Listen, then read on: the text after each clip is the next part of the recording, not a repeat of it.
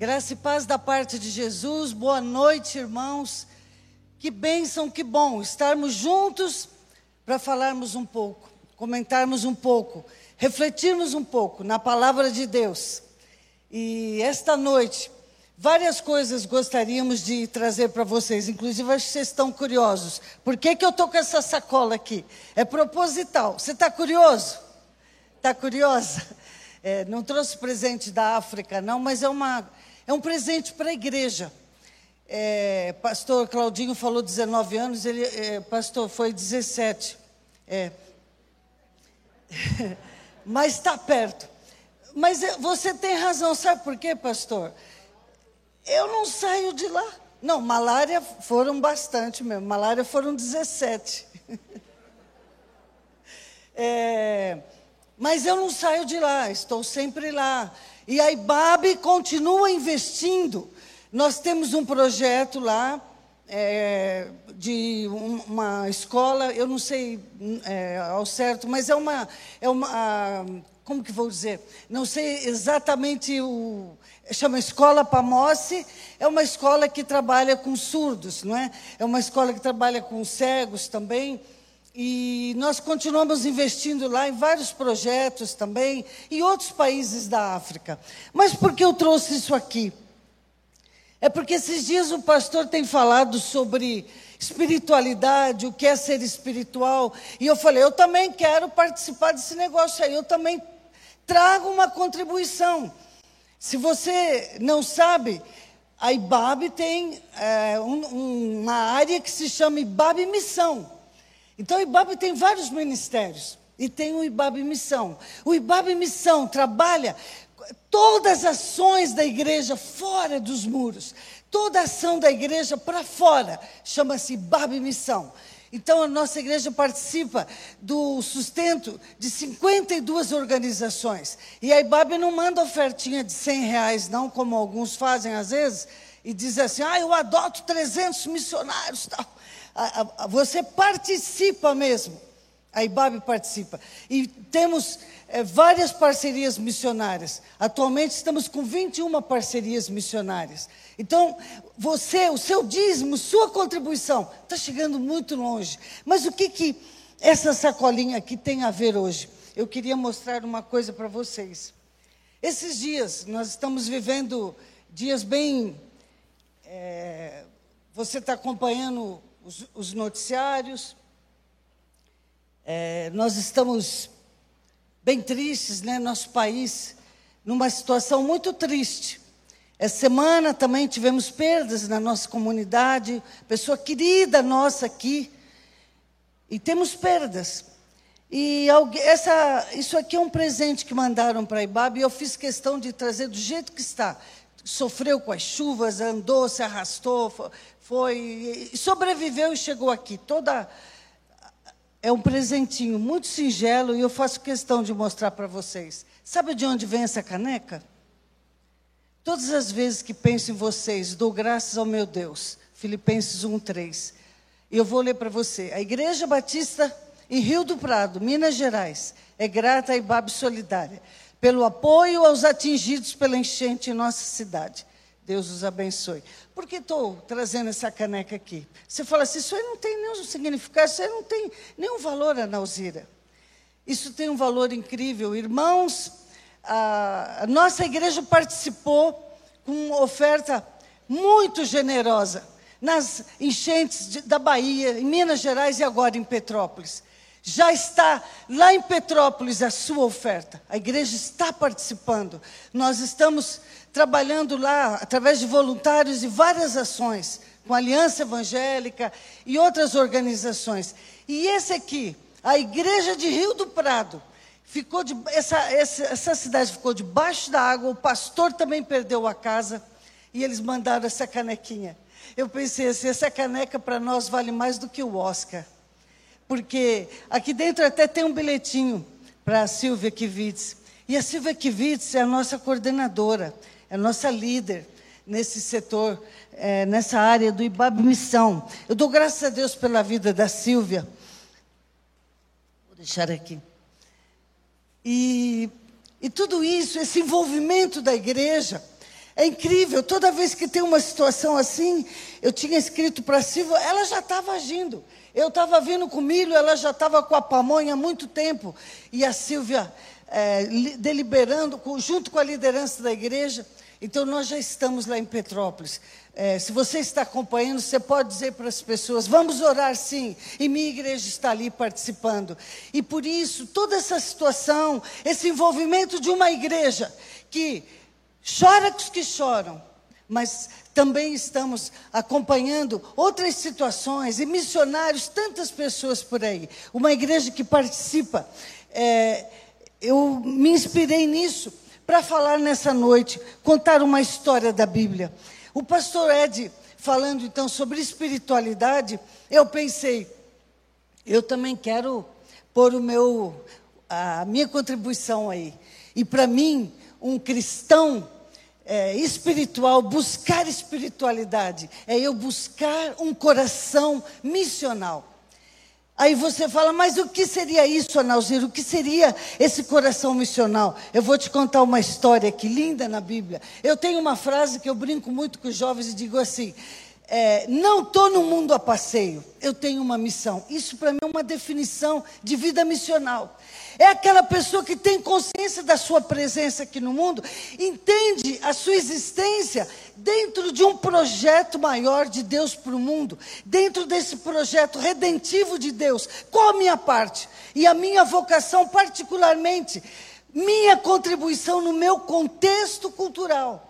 Então eu não tenho que ir para a África, você não tem que ir para a China para ter um coração missional. Mas lá na multinacional, lá na universidade onde você dá aula, onde você estiver, ter esse coração missional é entender a sua parte nesse contexto. É, é essa consciência de que somos da família de Deus, isso tem implicações. É, é, é eu, eu resumo assim sempre: é o desejo de participar do que Deus está fazendo no mundo. É você poder dizer: Eu também sou filho, sou filha. O que Ele quer fazer no mundo, eu também estou dentro. E a história que eu trago para nós se encontra no livro de Ruth, se alguém quiser acompanhar. Eu não vou ler todo o texto, mas é, eu vou resumir e contar. Porque para mim, essa mulher tem um coração missional. Vejam, é, no livro de Ruth, no capítulo 1, dá um resumo da história. É uma família,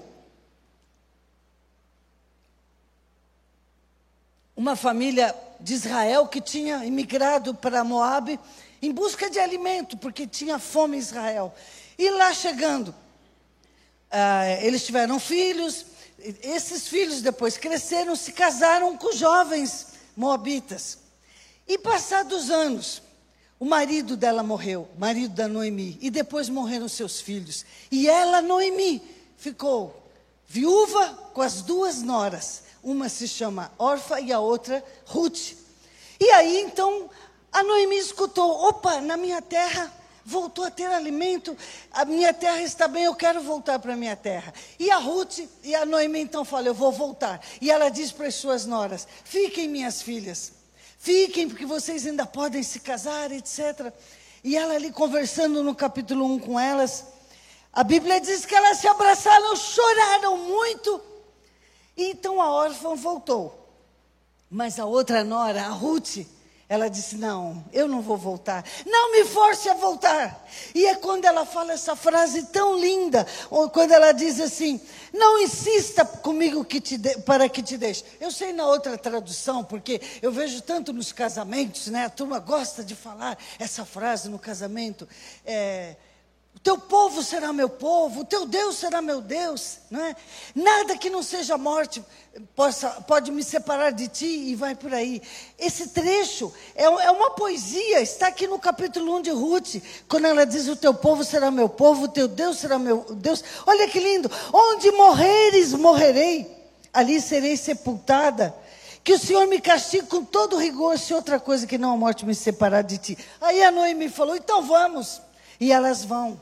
Elas vão, as duas, chegam a Israel. E quando chegam a Israel, imagina, era a fofoca da região. Todo mundo comentando: Você está sabendo? Você já ouviu? Você está sabendo da nova? A Noemi voltou.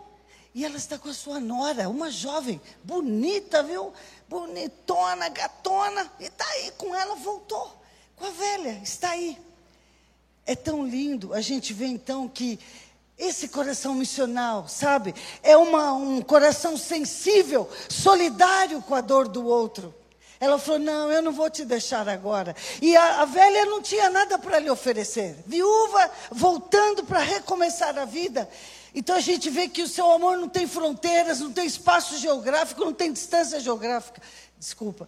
Então, ela fala: Eu, eu quero estar com você. A gente vê que o coração dela é voluntário. E é interessante, ela faz uma decisão que vai mudar toda a sua vida. Eu gosto muito de falar com os jovens sobre decisões.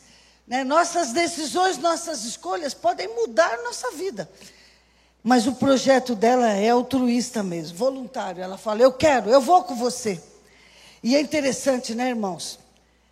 É, a gente pensa assim, é, aqui na Bíblia, em Lucas, Lucas capítulo 6, verso 31, é, Jesus diz assim: como vocês querem que os outros lhes façam, façam vocês a eles. Que mérito vocês terão se amarem os que os amam? Até os pecadores amam os que os amam.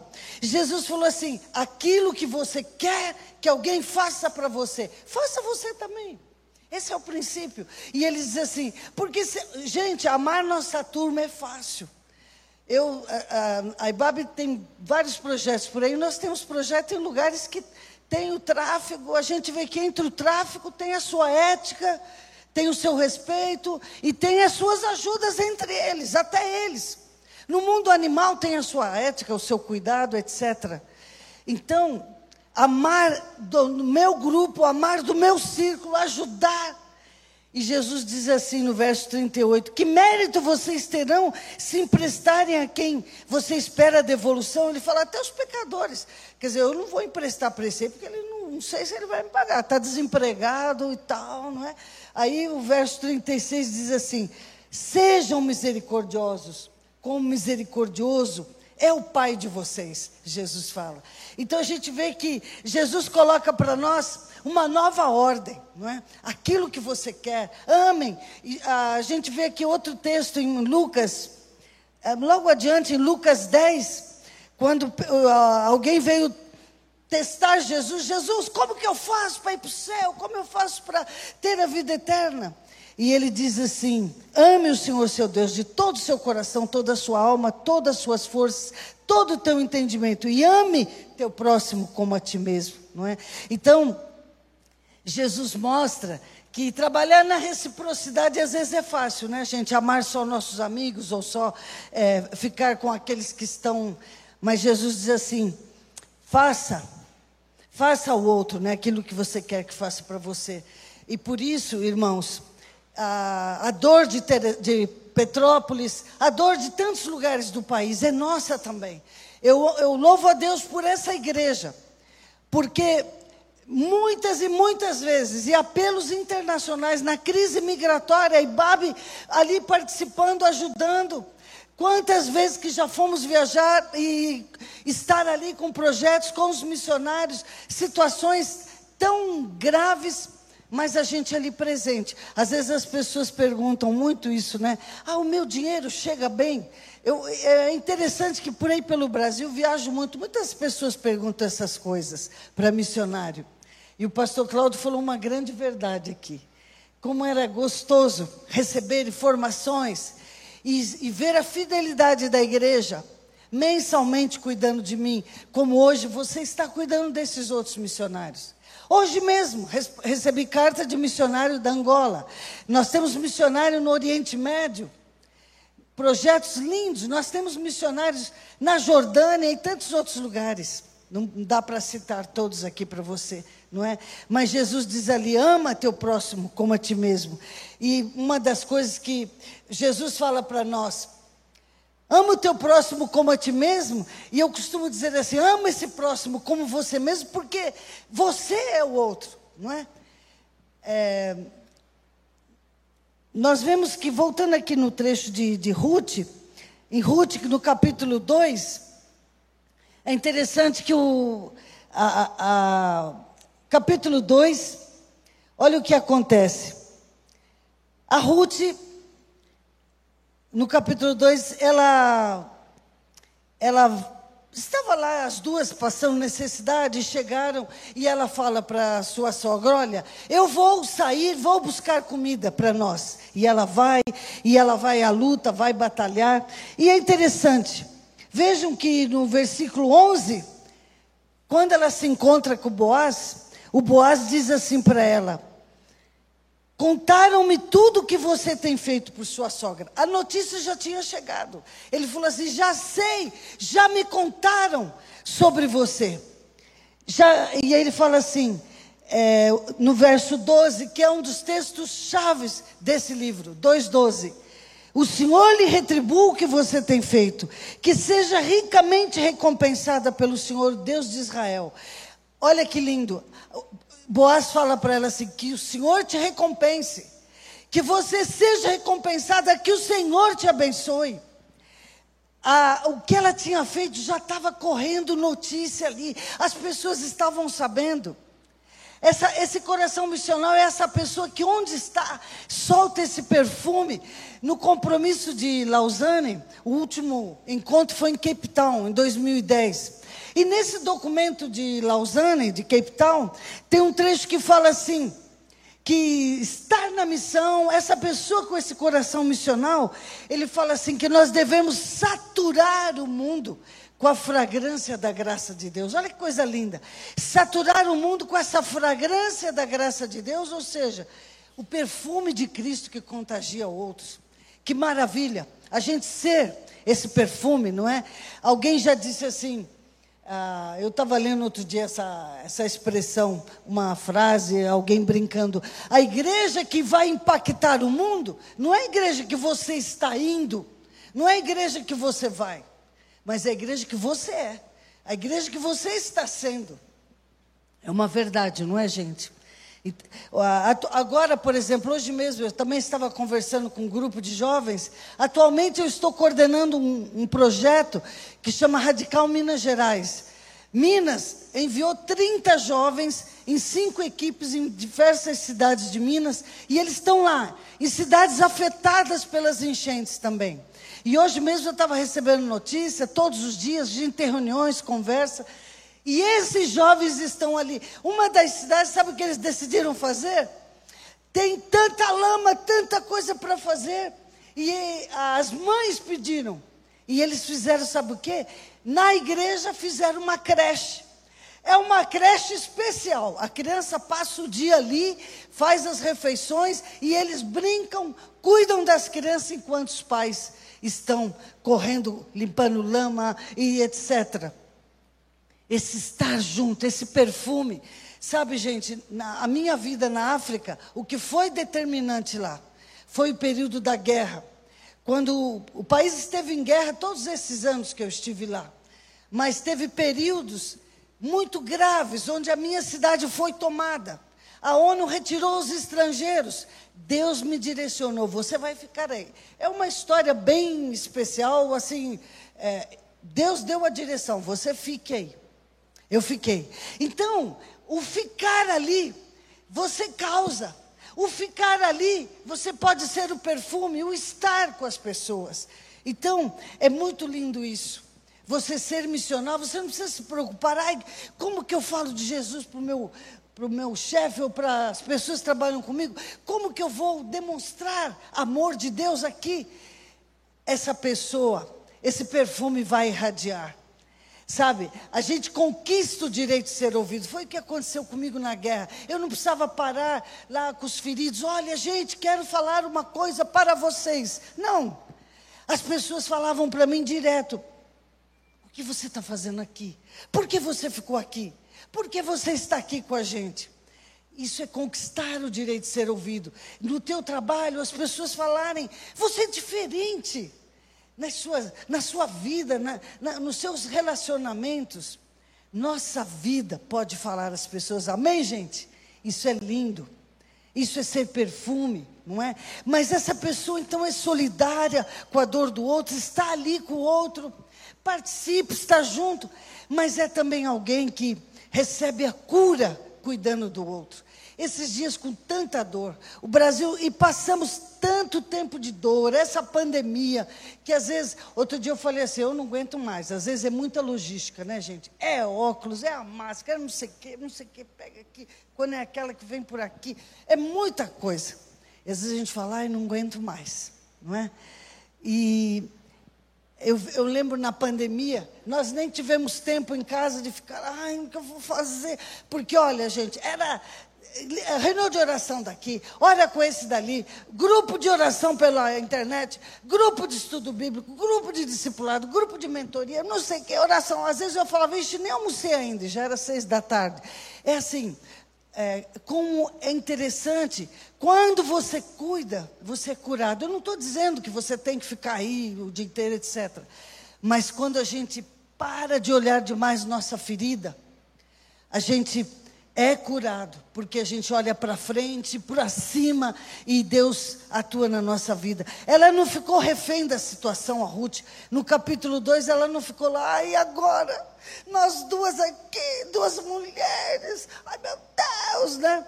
Ela foi à luta, foi batalhar, e a gente vê que é na diaconia que ela encontra, casualmente, a solução encontra novas possibilidades e realização, porque ela sai buscar comida, esquece a sua dor, abraçando a nova causa do cuidado, e ela vai, eu vou buscar comida para nós. E quando ela sai, veja o verso 3 do capítulo 2, diz que ela casualmente, casualmente entrou na lavoura do Boaz. Ah, foi sem querer, foi por acaso. A gente vê ali já, às vezes eu, eu brinco, sabe, que o, é uma brincadeira, hein, gente? Não vão ficar escandalizados. Que quando eu estava na África era tanta coisa que a gente levava, era tanta. Era, ganhava, era tanta doação, computador, Bíblia, não sei o que, roupas, fábrica de roupa que dava não sei o que, fábrica de sapato. E quando viajava, é, vamos para o aeroporto, o que passar? E chegava no aeroporto era aquela loucura. Toda vez, tudo passou. Cheguei a levar no avião comigo 750 quilos, comigo. Então, aí os jovens brincavam assim: os anjos dessa missionária são tudo cambalacheiro. É uma brincadeira carinhosa, ninguém se escandalize.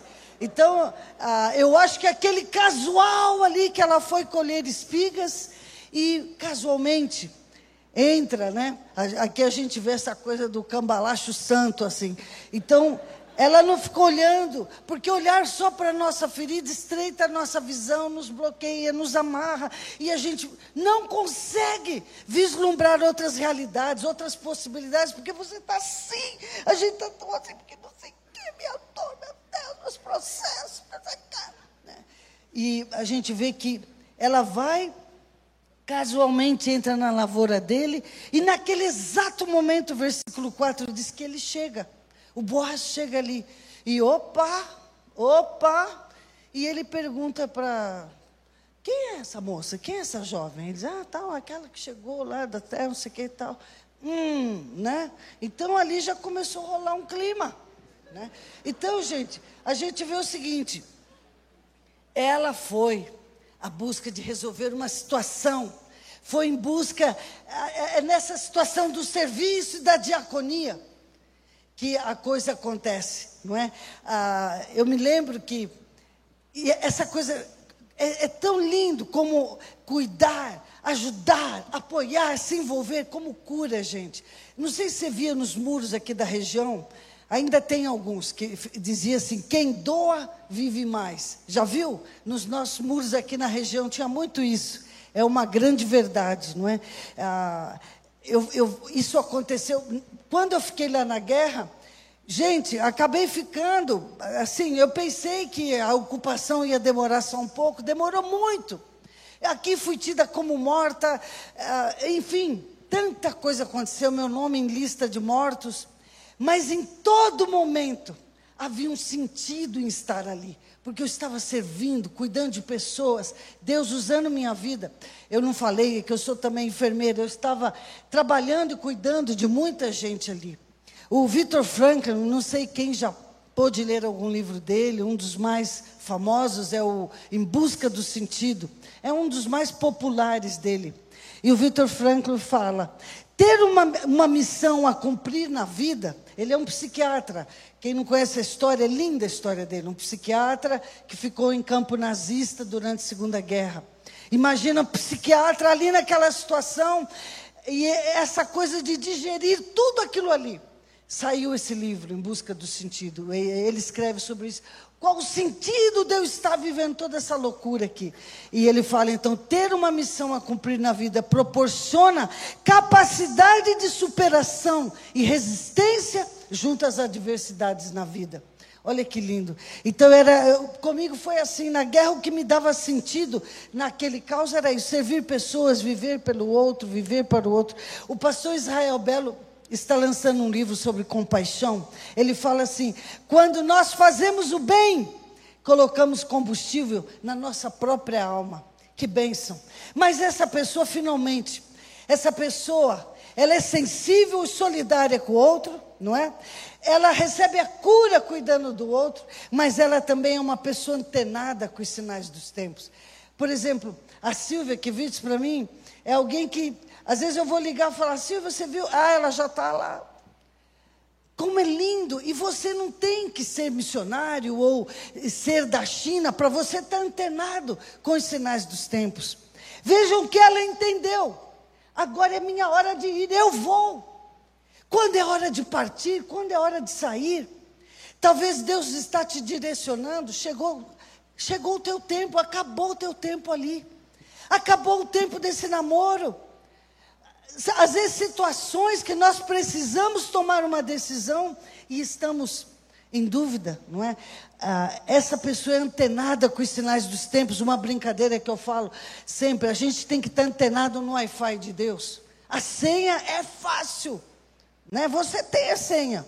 Então é atento às mudanças, ela assume riscos, deixando a sua zona de conforto, porque família, sonhos, Família representava a segurança, abrindo mão de projetos, etc.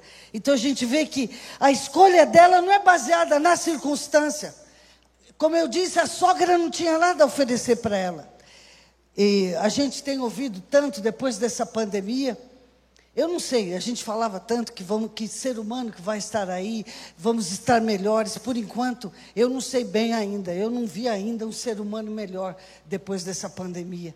Mas de qualquer forma, nós vivemos no limiar de uma mudança civilizatória. Isso é claro. Que mundo vem aí? Que povo vem aí? E no que nos tornaremos?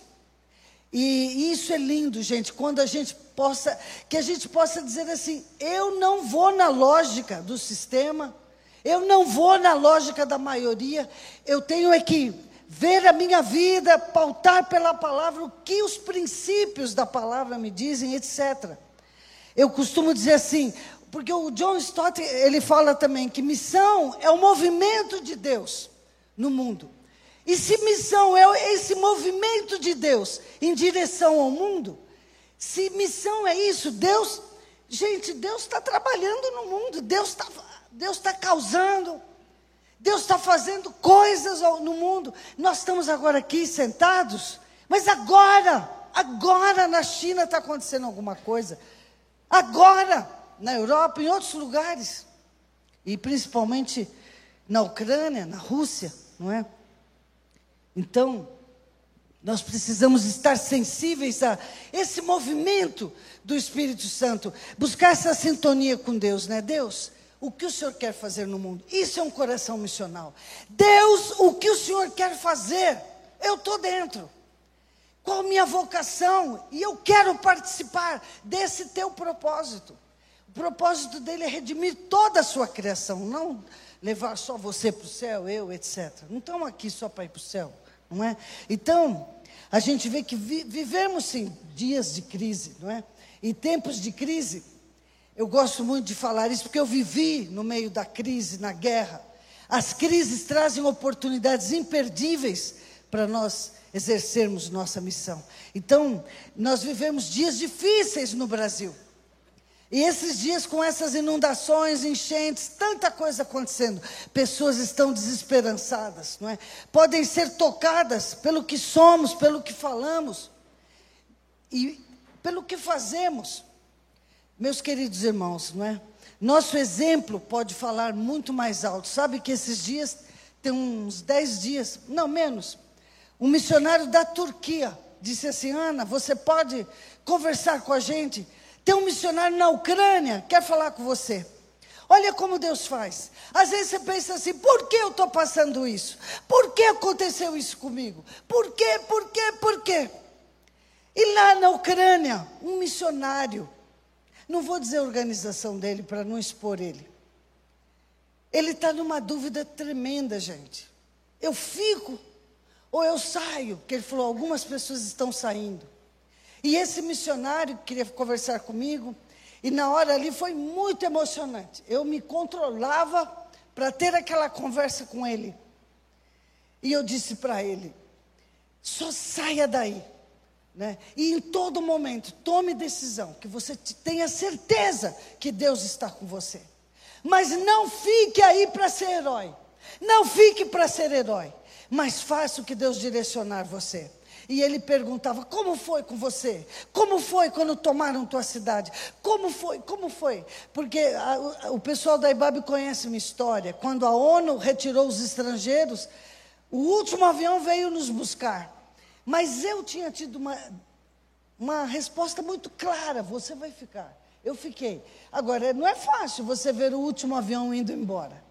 Eu vi o último avião indo embora, mas eu sabia que aquilo era o que eu tinha que fazer, gente. E conversando com esse jovem da Ucrânia, eu falei para ele: Nós estaremos orando por você. Se alguém depois quiser orar por ele, posso te dar o nome. E orem por ele. E ele já está organizando vários grupos. Eu falei, organize grupos estratégicos, aproveite enquanto a internet está boa, faça isso, faça aquilo, várias coisas. Então, por que passei isso? Deus usa a nossa experiência para abençoar outras pessoas, amém, gente? E foi assim também que lá eu não decidi com a multidão. Às vezes você não tem que decidir com a multidão. Não, a maioria do Brasil pensa assim, eu também vou pensar. Não, eu tenho que ver assim é, tudo nós estudarmos, sondarmos, analisarmos, ter nossa opinião e ter a resposta dele. Amém, gente? Ele e Deus pode falar com você. Tem muita gente que diz assim, ai, tem medo de esperar ou dúvida. Gente, Deus não brinca com você.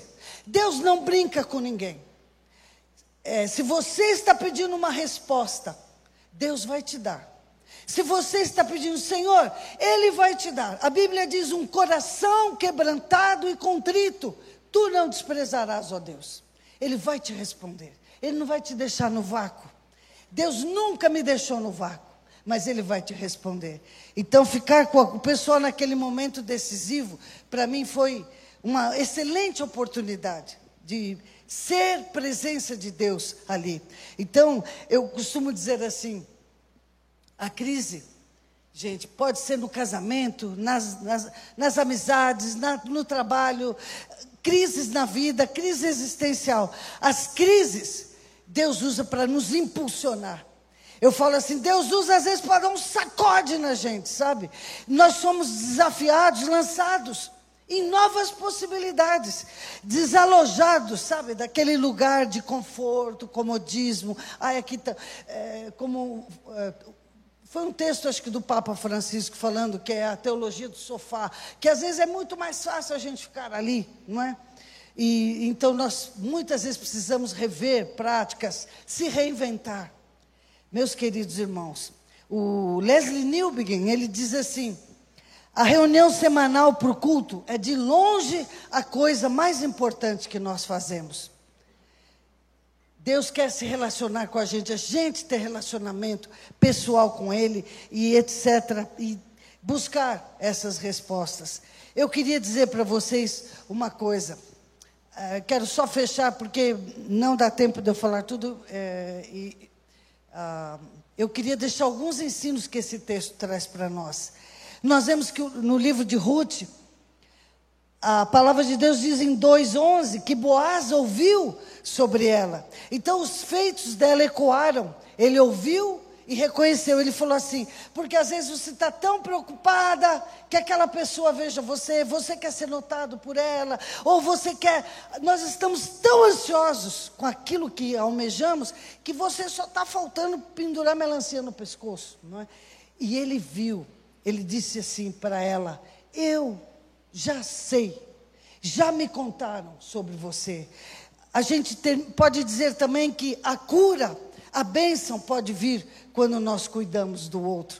Vejo que a grande vitória para ela, a, uma coisa linda que aconteceu para ela, não estou dizendo que casamento sempre é uma coisa linda e é o projeto de vida, mas ali, elas, na situação delas, eles se casaram. Você lê o fim do, final do livro, é, na história, eles se casam e vem a ser o avô é, do rei Davi, não é? A gente vê também outro ensino que a gente tira ali.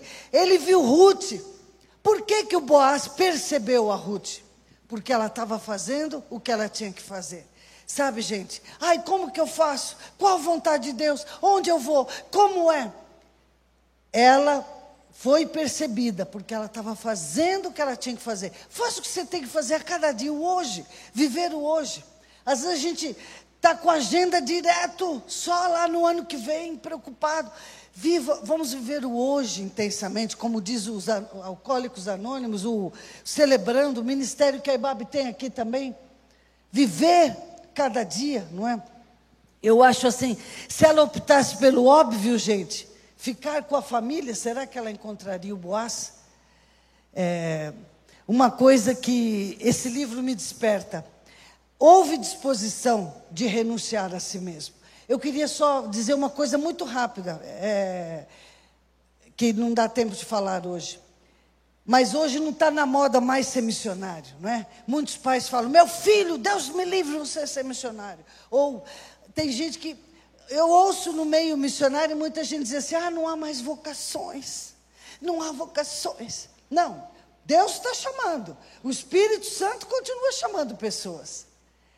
É claro que nós cremos e é importante você saber isso.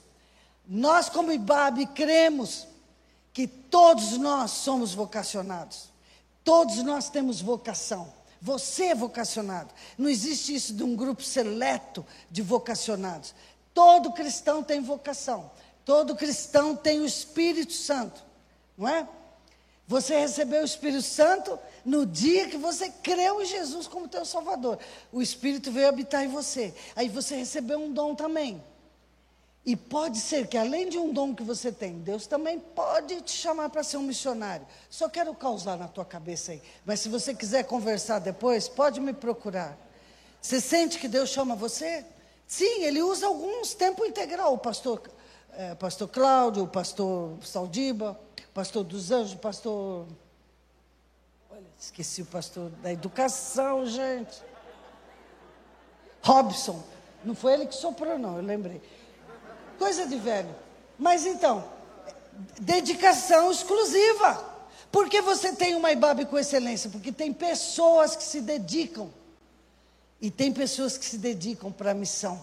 Então Deus ainda chama missionários também. Esse texto é um texto muito missionário. Alguém que se dispôs, que abriu mão de sonhos e disposta a renunciar a si mesmo. Ela foi resposta e recebeu sua resposta. Olha que lindo.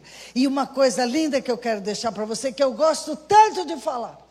A resposta que você busca, de onde você não imagina, e a pessoa que você não imagina, pode ser aquela pessoa que Deus vai usar para abençoar a tua vida, para trazer a resposta para você, sabe? Deus usa o desprezível, Deus usa o improvável, sabe? É, que não, não dá tempo, eu queria contar uma história linda, outro dia eu conto. que na minha vida, muitas vezes, não foi aquela pessoa, Deus usou desprezível para trazer resposta para mim. Quantas vezes? Em aeroporto até. Aquela pessoazinha simplesinha ali que eu estava ajudando. E aí minha mala não apareceu. E tá bom, minha mala perdida. E a polícia, senhora, sai daí, não sei o quê. E eu, não. E eu querendo, falei, já que fiquei sem mala, pelo menos vou ajudar esse aqui. E estou ali ajudando. E porque eu fiquei ajudando aquela pessoa, que não sabia falar inglês, eu lá, tal, tal. O que, que aconteceu? De repente entrou um militar lá me procurando e falou assim: Onde está a missionária? Que até agora não saiu. Ele entrou lá dentro no aeroporto. E aí o pessoal, ah, não, tá, não sei o quê. E ele falou assim: Eu quero a mala dela. Olha, gente, é uma história comprida, linda, mas sabe o que aconteceu? Aquele militar foi na companhia lá, minha mala estava lá no escritório. Mas é, Deus usou aquele desprezível para trazer uma resposta para mim. Eu fiquei ali é, conversando com ele. E finalmente, meus queridos irmãos, não tenha medo de perder. Tá bom? Não tenha medo de perder. Ninguém perde pessoas, ninguém perde coisas. Na minha vida, eu, Deus me deu tanta coisa. A Bíblia diz assim: aquilo que o homem semear, ele vai colher. Deus vai te abençoar. Deus honrou Ruth. O texto não diz, Boaz falou: o Senhor te retribua, o Senhor te abençoe. E o que aconteceu? Quanta coisa. Você já fez safari na tua vida? Alguém aqui já fez safari? São poucas pessoas. Se eu pedir para levantar a mão, um ou dois. Pouca gente. Não, um ou dois também não. Aqui é uma igreja, gente.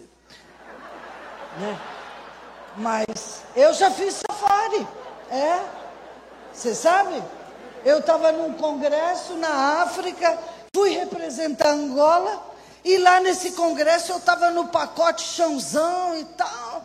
Mas eu estava no congresso e um grupo de observadores americanos chegaram tal, no hotel Mega lá no Quênia, tal, não sei o quê. E esses americanos, uma pessoa que não pôde vir, ficou doente. E eles falaram para o congresso: olha, tem uma vaga no hotel, vocês podem escolher alguém aí. Escolheram eu. Aí lá fui eu, opa, cinco estrelas. Aí, nem cinco, aquilo era seis ou sete, sei lá. Era um hotel para safaris. E aí, quando acabou o congresso, os americanos, a Nauzira, o grupo conversou aqui e decidiu. Queremos, nós vamos fazer um safari e já está tudo pago, a pessoa não veio. E nós queremos te dar esse presente. Eu falei, não, tenho que ir. A peão, Zé Peão, eu tenho que ir embora eu preciso ir embora, porque o meu país é, era comunista, tinha prazo para voltar, autorização. Eu falei, tem que ir embora. Ele falou, não, a gente consegue outro voo, nós vamos batalhar. E olha, gente, lá fui eu com os americanos, deu tudo certo. Fiz safari, tá, gente? Então, eu queria só dizer para você, assim, eu podia te contar cada uma aqui que Deus deu, que Deus fez. É, tanta coisa linda. Então, o Senhor te recompense, foi o que ele falou para Ruth. E tem um livro do. Um livro do. Já vou lembrar o nome. É coisa de velho, gente. Ele fala: ostra feliz não faz pérola, não é? Então, quem é? Rubem Alves. Ligado, obrigado. É, e realmente a, a pérola, sabe como ela é formada na ostra? É com aquela areia que vai entrando na ostra aquela areia e aquela coisa da ostra para conviver com aquela areia que incomoda, aquela situação que a gente quer tirar, não queremos sofrer e sai da minha vida e tal, e aquela areiazinha, aquela coisa, aquele movimento ali é que produz a pérola. Ostra feliz não faz pérola. Então, ah, eu falo sempre para a turma, se a gente fica sempre fugindo, de, de sofrer, fica sempre fugindo de. sempre fugindo de, de dor, é, nós vamos perder muita coisa. E uma das coisas que a gente perde, se você está. Eu, eu aprendi isso apanhando, viu, gente? Na guerra, a minha oração, já contei aqui. A minha oração no início era só: me livra, me guarda. Só orações nesse sentido. Me guarda, me protege, me salva nos bombardeios. Mas aí aprendi, Senhor, tu estás aqui. O Senhor está aqui comigo. Que bom sentir tua presença. E muitas vezes até palpável, quase palpável, né? Então, meus queridos, é, fugir da dor nem sempre é o caminho. Nem sempre. Porque você perde também o que Deus vai fazer. Você pode perder aquele privilégio de sentir aquela mão te amparando, te carregando. Porque você, nós ficamos sempre assim, não! E aí a criança não quer e perdeu, não é? Que Deus nos abençoe. Eu quero orar por você. Eu queria orar por você agora. E lembre-se disso. Todos nós temos vocação. Todos nós. Podemos ter esse coração missional. Esse coração missional é uma vida nas mãos dele, é uma vida na presença de Deus, é uma vida que não é, é ai, tá bom, vamos lá, mas é aquela vida que tem disposição para é, participar de tudo que Ele quer fazer aqui. É aquela vida que diz: Senhor, aqui está a minha vida. Não é? É, e nos dá essa sensibilidade para a gente estar com o outro. Nos dá uma nova forma de ver nossas feridas. E esse Deus também, que nos ajuda nas decisões, nos dá sensibilidade nas grandes mudanças. Vamos orar. Senhor, eu coloco em tuas mãos nossa vida, a vida de cada um que está aqui, Senhor. Eu oro, Senhor, pela tua igreja. Quero te pedir, Senhor, por todos aqui presentes, todos que nos ouvem em casa. Ó oh, Pai, que o teu Espírito Santo visite agora cada família que nos assiste. Ó oh, Senhor, que o teu Espírito Santo agora visite esses lares com cura, que o teu Espírito Santo visite esses lares, Senhor, com alegria. Que o Senhor visite, Senhor, com o conforto. Tem misericórdia, Senhor. Que o Senhor nos dê essa alegria, não a alegria de viver dando risada, mas aquela alegria da satisfação de saber que estamos em tuas mãos. Aquela alegria que é fruto de uma certeza que o Senhor está com a gente, Pai. Louvado seja o teu nome. Abençoa cada um aqui, cada família aqui representada, Senhor. Te agradecemos pela história de Ruth. Te agradecemos, Senhor, porque ela se dispôs, porque ela foi e porque o Senhor honrou, o Senhor abençoou. E a história dela é uma das histórias mais lindas da Bíblia. Obrigada, Senhor, pelo desfecho dessa história. E obrigada porque o Senhor cuida da nossa vida. Eu oro, Senhor, por cada um aqui, que possa ver em nós a certeza, Senhor, da nossa vocação. Que cada um de nós coloque nossa vocação diante de Ti. E que estejamos prontos, Senhor, para ser aquilo que o Senhor quer que sejamos. Nós oramos no nome de Jesus. Amém, Senhor. Amém. Obrigada.